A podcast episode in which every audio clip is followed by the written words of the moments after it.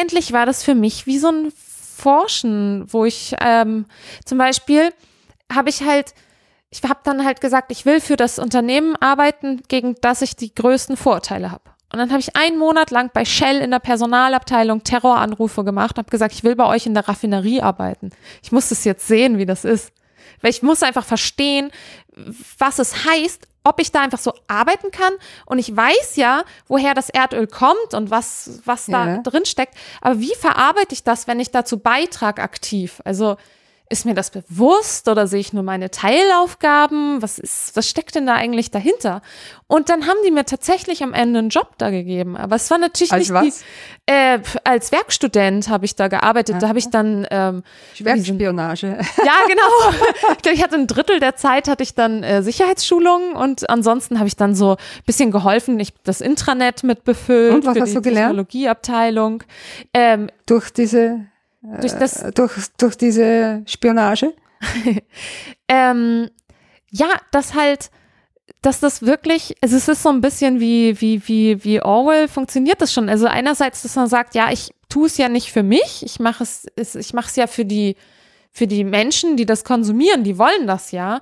Und äh, man hat ja so komplexe Probleme. Also jeder von den Leuten, die da arbeiten, haben so komplexe Probleme, die so schwierig sind zu lösen, dass, dass du einfach deine Kreativität und deine Energie brauchst, um das richtig zu machen. Und du denkst gar nicht an den Rest. Ja, genau. Du kommst da gar nicht dazu, Ja, ja. weil du so Ja, ja. befasst bist. Der eine macht die Sicherheitsbeauftragung. Die Leute können da wirklich sterben an irgendwelchen Gasen, die austreten. Das heißt, der ist darauf fixiert. Der nächste macht halt ähm, die Sicherungstechnik und das ganze Controlling. Das heißt, der hat diesen riesigen Raum, den ähm, Mhm. Äh, die Leute, die vor den Bildschirmen sitzen, die sind halt so geschult, dass sie gerade mal diesen Bildschirm im Griff haben. Mehr, mehr schaffen die gar nicht. Aber das heißt, die sind am Limit mit dem Bildschirm. Und der Typ, der aber das Ganze koordiniert, ist damit am Limit. Also jeder ist ja am Limit. Mhm. So weit geht ja die Karriere, dass man, oder sogar, es gibt ja diese Regel, dass man immer einen Schritt weiter geht, als man eigentlich sollte. Also da, man macht seinen Job gut und solange man seinen Job richtig gut macht, wird man immer weiter befördert, bis man es nicht mehr gut macht. Und da bleibt man stecken. Das heißt, Ja. alle sind so überm Limit eigentlich. Ja, ja. Und ähm, das fand ich zum Beispiel ähm, interessant, das einfach mal so äh, sich genauer anzuschauen, ohne dass ich es damals so bewusst formuliert hätte. Also ich wusste schon, dass ich diese Motivation hatte, aber ich hatte nicht, hätte mich damals nicht, ähm, äh, ich, also ich hatte schon irgendwie auch so einen Drang, dass ich dachte, ma, Kunst wird mich interessieren, aber ich konnte damit noch nichts anfangen. Es war mir noch so fremd und ich wusste nicht, dass, dass das zum Beispiel ein Weg sein könnte, um damit dann wieder, äh, daraus wieder was zu schaffen oder das wieder in eine Form zu gießen oder zu übersetzen oder sowas. Das habe ich damals noch nicht gewusst. Ja, es ist ein sehr interessanter Weg, den du da gehst. Ja. Mhm. Gefällt mir sehr gut. Ja. Ja. Jetzt muss ich gerade mal Und ganz folgerichtig bist du eben bei der Kunst gelandet. Ja, Schon, äh, in einer? Kunst, Kunststätte sozusagen. Ja. Und das war so schön, weil ähm, ich habe dann äh, in Wien an der TU Wien habe ich halt die Diplomarbeit geschrieben und da war, hatte ich so einen riesen Raum, so einen Staub, Feinst ich, Fein, Feinstaub in chinesischen Bergwerken äh, untersucht am Computermodell.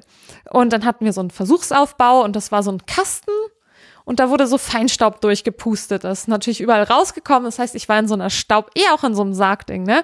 Alles verstaubt. Dann haben sie mir so einen Bildschirm hingestellt, der war farbstichig, das heißt, der war pink. Und meinten so, ja, geht doch.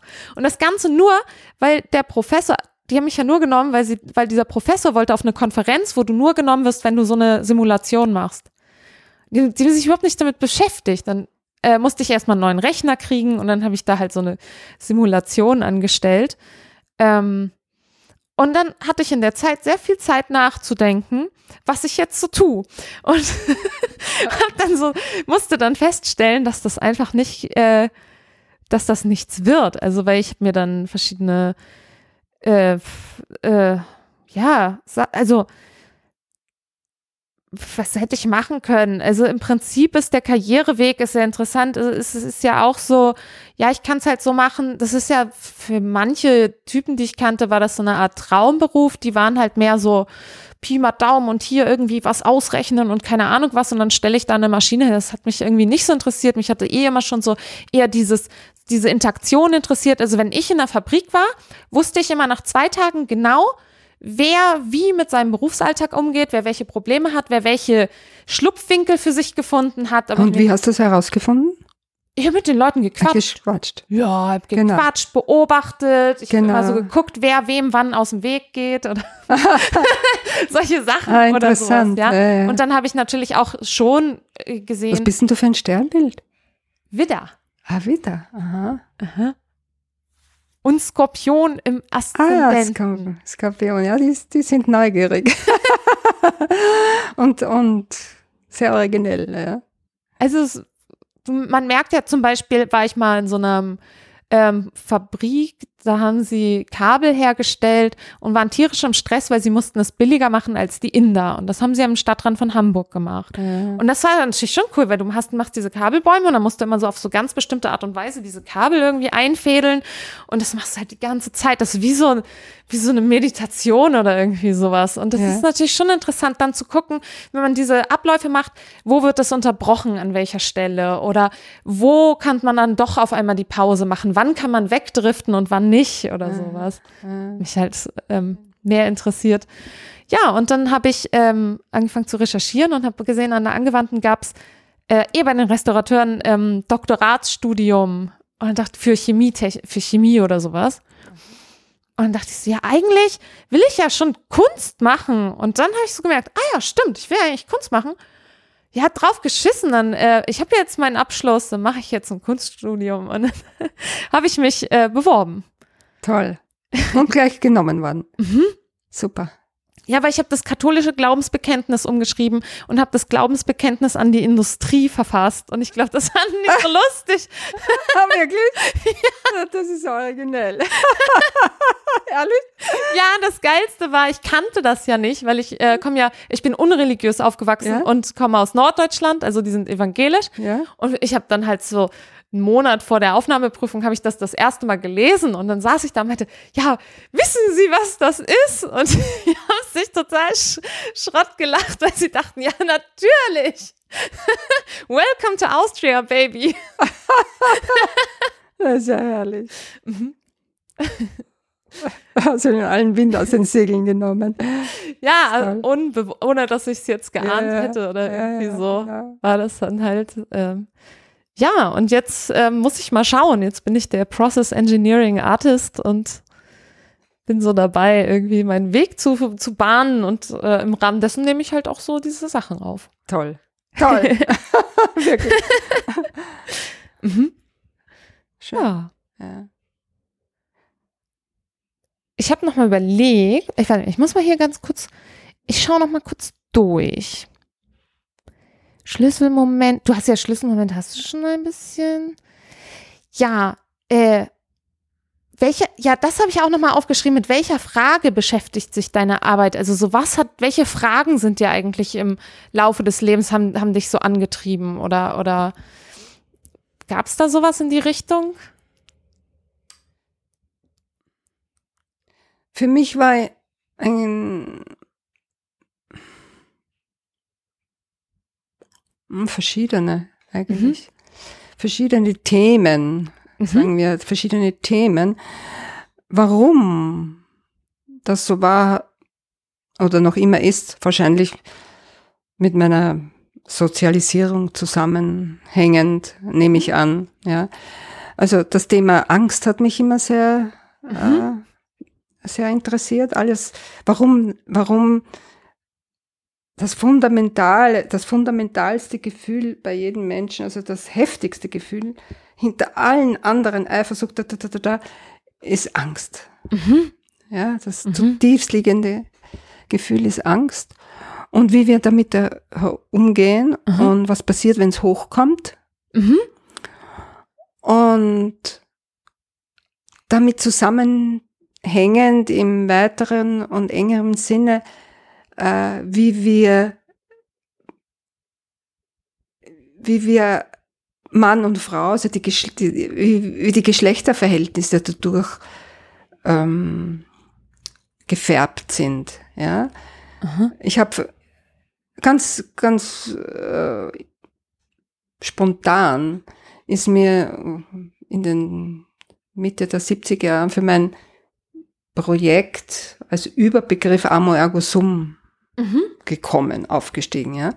Das ist aus drei Teilen hat das bestanden oder besteht noch immer. Ja. Pornografie, Ironie, Utopie. Mhm. Und unter der Pornografie habe ich auch immer formuliert, in der Pornografie habe ich immer formuliert, also ist es mir gegangen um den Kampf der Geschlechter.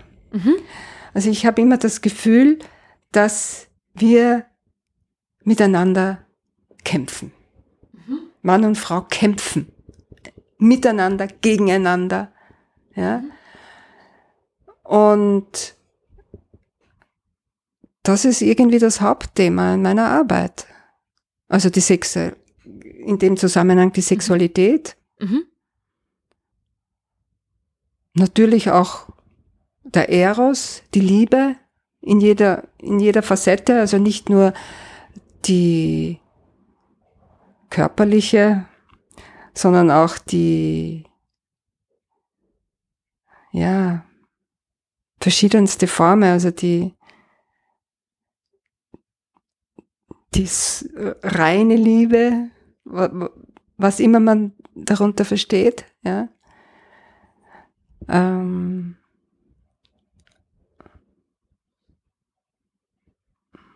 ja.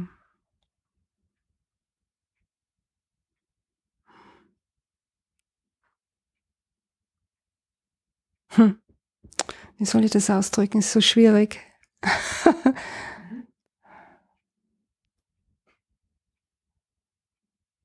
es geht eigentlich um, um die Suche nach der Einheit von Körper, Seele und Geist. Das ist eigentlich so mein, mein Ah, das ist das, großes Konzept. Mhm. ja. Was du vorhin auch meintest, dass du diesen Drang hast, sowas vollständig, oder ja, ich weiß nicht mehr genau, da- was du gesagt ja, ja, hast. ja, die Sehnsucht nach dieser Vollkommenheit. Ja, Ja, das Mhm. ist dann mit anderen Worten ausgedrückt. Ja. Ja. das finde ich, äh, das passt jetzt gar nicht so gut Ja. dazu, aber äh, das ist ja auch was, wenn ich dann immer diese Blind Dates, sag ich mal, mache, ne? ja. Für mich ist das ja auch immer, irgendwie ist das auch, ich sag dann immer so, das ist so meine, ich weiß nicht, meine Knutschtour oder irgendwie so, weil ich jedes Mal, wenn ich die Leute treffe, wie dich zum Beispiel jetzt Ja. oder auch die anderen, ich bin danach immer so total durchwühlt und so, weil das einfach auch sowas, wie so ein, so ein bisschen so ein Date, aber auch so, ich verliebe mich auch immer Ja, ja, in ja, alle, die, so, weißt du, wenn ich jetzt hier so herkomme genau. und Ja, als ja, du angerufen hast, dann habe ich auch Ja. gleich, habe ich eine, der ähm, eine ähm, Studentin, die damals mir den Katalog gezeigt hat, meinte, siehst du, wir haben jetzt ein Date. So, Ah, schön. wirklich? Ja, und ich habe mir auch gedacht, ich habe halt ein Date. ja, ja, ja, ja. Das ist sehr schön, ja. Mhm. ja. Diese Öffnung, ja. Und, Ah. und die natürlich auch, weil wir bei der Angst sind, man hat immer Angst vor Verletzungen auch. Mhm. Und, und wenn man sich dem aber ganz hingeben kann, so ist das wunderbar. Wenn man, das ist auch ein Mut. Ja, Man muss auch mutig sein in der Richtung. mhm. Hm? ja, das, dieses, das Mutige, ich glaube, das ist auch sowas, was, äh, was man da so spürt daraus, ne? Ja, ja. Und das Sinnliche, Und das Sinnliche, genau. fand Genau. ich. Also das Ja, hat ja. mich auf jeden Fall am meisten Ja, bewegt. So die. Kombination. Weißt du, wir sind ja alles. Wir sind Tiere, Mhm. wirklich, also animalisch, ja, können wir sein. Aber dann sind wir auch wieder Engel, ja. Stimmt. Ne? Rein, sehnsuchtsvoll, wissend und dann wieder, boah. ja, wirklich zerstörerisch, zerstörerisch, Ja. total. Und dann wieder unheimlich schöpferisch, neu schaffend. Und wenn das alles so nebeneinander ist, ist das herrlich. Das ist so lebendig. Mhm. Wahnsinnig lebendig. Mhm. Und das kann man in der Kunst sein, oder das muss man sogar sein. Dem muss man sich hingeben. Dem muss man sich hingeben. Total. Sich dem öffnen. Den Mut muss man haben. Ja. Sonst ist man nur epigonal. Ne? Sonst ist man nie authentisch. Ja, das hat ähm, äh, eine Sozialwissenschaftlerin aus Amerika gesagt, Brene Brown, die ich ganz spannend finde. Die hat gesagt zum Beispiel, ähm, Shame is the fear of disconnection. Yes. Ah, das ist ja schön. Und das Sehr hat schön. auch wieder das Angstthema nämlich ja, drin. Ja, ja. Ist auch schön ausgedrückt, ja. Und die hat das Mhm. nämlich untersucht, so auf, die hat so tausende von Interviews gemacht und ähm, so offene, ähm, qualitative Interviews quasi Mhm. und hat daraus dann versucht, Muster rauszulesen und um dann solche Begriffe wie zum Beispiel Scham zu definieren und zu umreißen oder, oder Liebe oder sowas. Und das fand ich so interessant, weil das äh, versteht man für mich eigentlich, verstehe ich das gut und und ich verstehe dann aber auch Reaktionen zum Beispiel auch gut oder sowas. Und diese, diese Verbundenheit finde ich, ähm, ist ja auch irgendwie ein Thema wieder. Wenn du sagst, dieser Kampf oder das Ringen zwischen Mann und Frau, das Mhm. hat ja auch mit der Verbundenheit auch zu tun. Und Ja. ähm, ich glaube, es ist voll das äh, zentrale Thema. Wo ich aber auch das Gefühl habe, dass, ähm, wenn man jetzt sagt, ähm, ihr musstet damals stark für die Frauenrechte eintreten, dann sehe ich es jetzt zum Beispiel bei mir so, dass ich eher für die Verbundenheit an sich zwischen Menschen eintreten muss. Habe ich das Gefühl. Ja.